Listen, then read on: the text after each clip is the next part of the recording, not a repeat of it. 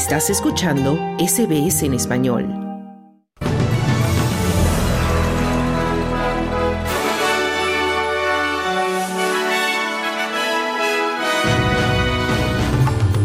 Australia comprará submarinos nucleares a Estados Unidos en nuevo y ambicioso pacto que costará hasta 368 mil millones de dólares.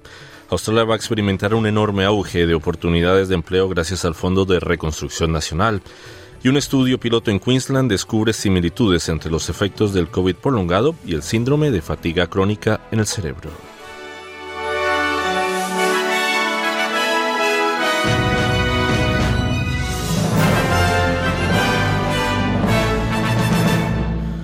El presidente de Estados Unidos, Joe Biden, afirma que el acuerdo sobre el submarino nuclear AUKUS estrechará más que nunca los lazos entre Australia, Estados Unidos y el Reino Unido.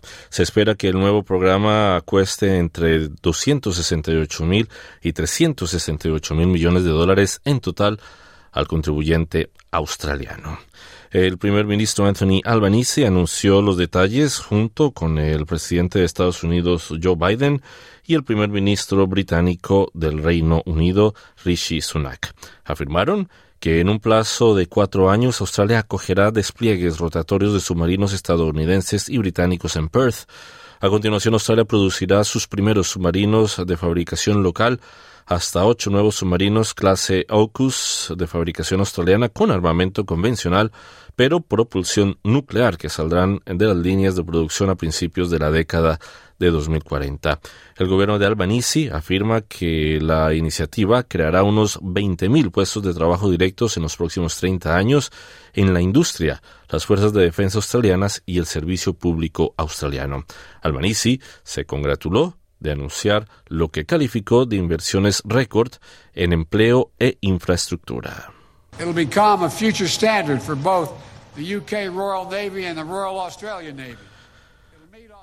Biden afirma que el programa solidifica los lazos entre las tres naciones clave y dice que se convertirá en un futuro estándar tanto para la Marina Real británica como para la Marina Real australiana y satisfará las necesidades de defensa de Australia, acercará más que nunca a los ejércitos, los científicos, los ingenieros, los constructores navales y la mano de obra industrial y los países que conforman el pacto. Y aquí están las declaraciones de Albanese. The AUKUS agreement we confirm here in San Diego represents the biggest el acuerdo de AUKUS que se ha dado aquí en San Diego representará la mayor inversión individual de la capacidad de defensa de Australia en toda nuestra historia, reforzando la seguridad nacional de Australia y la estabilidad de nuestra región, construyendo un futuro hecho en Australia con inversiones récord en competencias, empleos e infraestructuras, decía Albanese y un astillero del sur de Australia se convertirá en el centro del programa australiano de construcción de estos submarinos nucleares. El astillero de Osborne, cerca de Adelaida, es la mayor instalación de producción naval de Australia, pero con AUKUS casi triplicará su tamaño. El coste previsto de las mejoras es de 2.000 millones de dólares en cuatro años. Según el Premier del Estado, Peter Malinauskas, se espera que el astillero emplee hasta 44.000 trabajadores en el punto álgido del proyecto en la década de 2040. Australia va a experimentar un enorme auge de oportunidades de empleo gracias al Fondo de Reconstrucción Nacional, que según el gobierno federal creará nuevos puestos de trabajo en todas las ciudades, suburbios y zonas regionales. El proyecto, dotado con 15 mil millones de dólares, se someterá a debate en el Senado con división de opiniones en cuanto a su eficacia, tanto para la economía australiana como para los propios ciudadanos. El viceministro de Industria, Comercio, Tim Ayers afirma que el fondo generará nuevas oportunidades para los trabajadores australianos. This means that factories and industrial capability that would not otherwise have got private sector finance will find its home in Australia, that we can commercialize in particular. Esto significa que las fábricas y la capacidad industrial que de otro modo no tendrían financiación en el sector privado encontrarán su hogar en Australia. Podemos comercializar la investigación australiana para que se produzca en suelo australiano.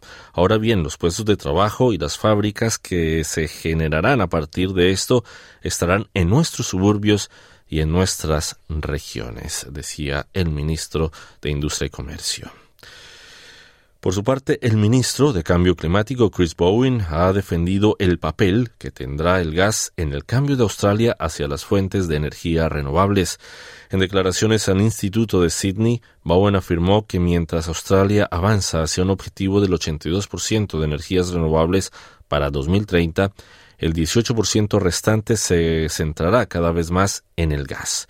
Esto se produce mientras el gobierno federal intenta sacar adelante su mecanismo de salvaguarda, según el cual las empresas que superen los límites de emisiones de carbono tendrán que comprar compensaciones o comerciar con otras empresas.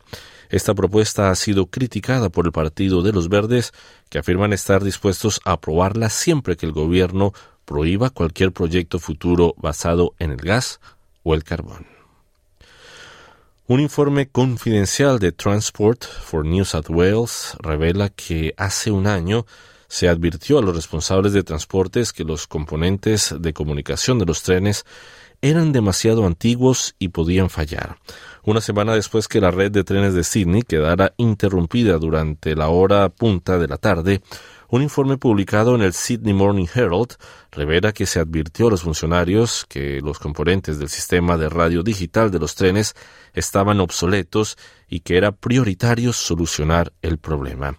El sistema de radio de la red, que controla la comunicación entre los trenes y el centro de operaciones ferroviarias, falló el pasado miércoles. La avería dejó tirados a 250.000 viajeros que intentaban volver a casa provocando un efecto dominó en todo el sistema de transporte de la ciudad, ya que los autobuses se llenaron rápidamente y se desató el caos. Un estudio de la Universidad Griffith de Queensland ha descubierto similitudes entre los efectos de COVID prolongado y el síndrome de fatiga crónica en el cerebro.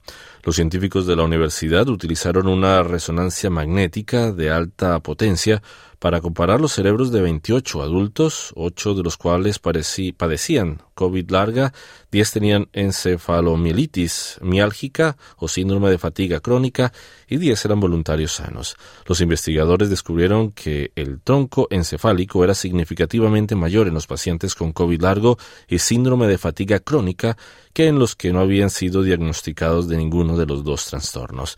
El autor principal, el doctor Kiran Tapalilla, del Centro Nacional de Neuroinmunología y Enfermedades Emergentes de Griffith, afirmó que si ese estudio pudiera reproducirse, podría abrir opciones para el tratamiento de quienes padecen COVID prolongado. If we talk to the long COVID people, they have got similar symptoms, I mean overlapping symptoms with ME/CFS. For example, brain fog, a headache, pain, si hablas con las personas que padecen COVID prolongado, tienen síntomas similares a los de la encefalomielitis, por ejemplo, niebla cerebral, dolor de cabeza y dolor general. Así que si pudiéramos encontrar esto en una cohorte mayor, entonces el tratamiento que tenemos para la encefalomielitis podría aplicarse también a los que padecen COVID larga. El presidente de China, Xi Jinping, ha pronunciado un discurso en el Gran Salón del Pueblo de Pekín con motivo de la clausura de la primera sesión de la decimocuarta Asamblea Popular Nacional. Jinping, reelegido recientemente para un tercer mandato consecutivo, afirmó que su país se propondrá aportar su contribución a la construcción de una economía mundial abierta, añadir más estabilidad y energía positiva al desarrollo pacífico del mundo y fomentar un entorno internacional favorable a su desarrollo.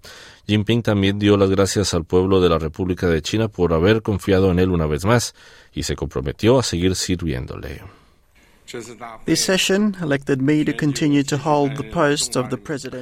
Esta sesión me ha elegido para seguir ocupando el cargo de presidente de la República Popular China. Quiero expresar mi más sincero agradecimiento a los diputados de la APN y al pueblo de todos los grupos étnicos por la confianza que han depositado en mí.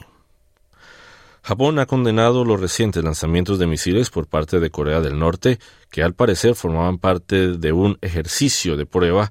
El secretario general del gabinete japonés, Hirokazu Matsuno, afirmó que aún no se ha determinado si los misiles entraron en aguas territoriales japonesas, aunque no se ha informado de daños debidos al lanzamiento.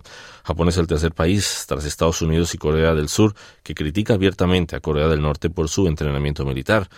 Matsuno afirma que Japón y sus aliados seguirán vigilando los movimientos de Corea del Norte.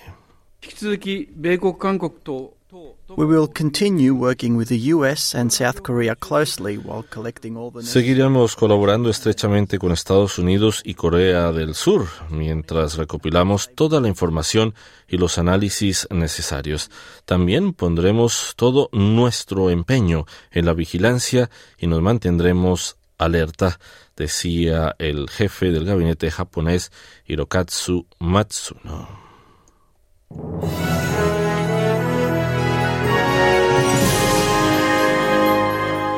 Finanzas, el dólar australiano se cotizaba en 66 centavos de dólar estadounidense y 62 céntimos de euro.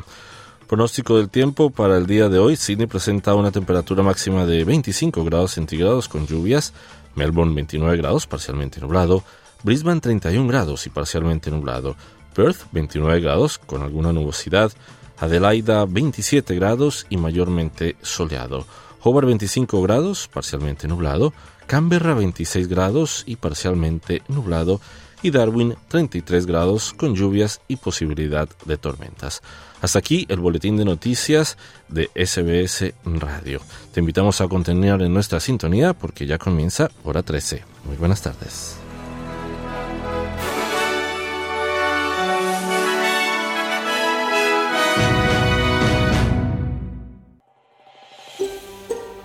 ¿Quieres escuchar más historias como esta? Descárgatelas en Apple Podcasts, Google Podcasts, Spotify o en tu plataforma de podcast favorita.